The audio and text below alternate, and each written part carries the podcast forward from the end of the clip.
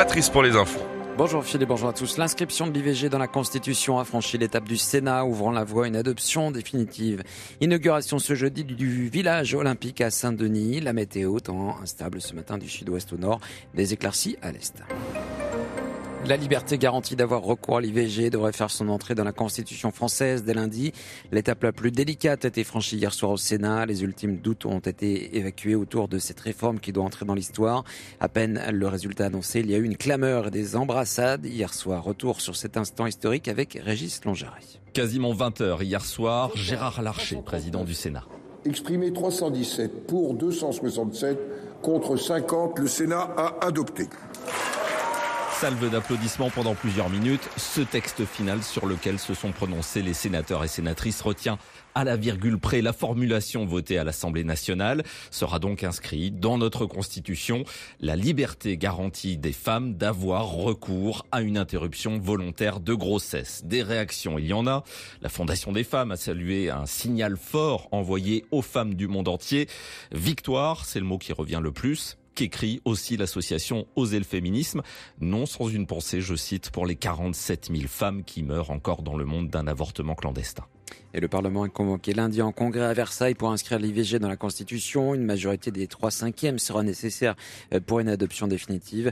Elle ne fait aucun doute euh, au vu des votes successifs des deux assemblées. Pour le ministre de la Justice, Éric Dupont-Moretti, la France sera le premier pays au monde à protéger l'avortement dans son texte fondamental. L'actrice Judith Godrèche est attendue au Sénat ce matin. Elle prendra la parole dans le cadre de solennel du Palais du Luxembourg pour aborder la question des violences sexuelles, notamment euh, celles touchant les jeunes victimes. Depuis sa plainte contre deux cinéastes. La comédienne est devenue une figure de proue dans la dénonciation de ces violences dans le monde du cinéma.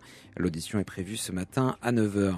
L'échéance se rapproche. À cinq mois des Jeux Olympiques de Paris, Emmanuel Macron inaugure ce jeudi le village olympique à Saint-Denis, gigantesque épicentre des JO bâti en sept ans. Il va symboliquement couper le ruban.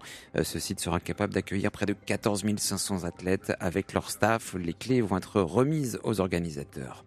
Les agriculteurs agitent toujours la menace de reprendre les blocages si le gouvernement ne leur apporte pas des réponses satisfaisantes. Les annonces faites au salon de l'agriculture n'ont pas rassuré le secteur. Alors pour apaiser les tensions, certaines collectivités locales tentent de prendre le relais. C'est le cas du département du Vaucluse qui débloque 6,3 millions d'euros pour les agriculteurs avec notamment des aides sur le foncier. Christian Mounier, vice-président du conseil départemental. La spécificité de l'agriculture méditerranéenne fait qu'on a énormément de petites surfaces et de petites parcelles. Et que parfois, pour créer un îlot qui a un intérêt pour le monde agricole, ben, il faut restructurer les parcelles. Et là, nous accompagnons la restructuration en prenant en charge une partie importante des frais de notaire, des frais de géomètre, parce que parfois, ça coûte plus cher de réaliser un acte notarié que de payer le prix du foncier pour quelques centaines de mètres carrés. Donc, c'est tout un dispositif qui permet de faciliter, qui permet de reconquérir des friches quand on a un agriculteur qui veut ensuite réutiliser le foncier agricole. Donc voilà, il ne faut pas que le monde agricole hésite à, à, venir vers nos services. On leur déclinera tout le dispositif et souvent ils ont la possibilité d'être éligibles. Des propos recueillis par Sébastien Yanulila. Euh, conforté par les avancées russes en Ukraine, le chef du Kremlin, Poutine, doit prononcer son discours à la nation ce jeudi. Une grande messe annuelle euh, où il doit définir les priorités de la Russie. Un discours scruté de près à deux semaines d'une élection présidentielle euh, sans opposition. En football, l'équipe de France féminine s'est inclinée en finale de la Ligue des Nations hier soir. Défaite 2 à 0 contre l'Espagne. Et puis la météo, ciel gris et humide ce matin du sud-ouest au nord. Des éclaircies vont se développer sur l'est. Large soleil en direction de la Méditerranée. Les températures 7 à 20 degrés pour les maximales, 9 à Limoges, il fera 11 à Paris, 14 à Toulouse et 18 à Marseille. Bon réveil sur Nostalgie. Les matins nostalgiques. Ouais.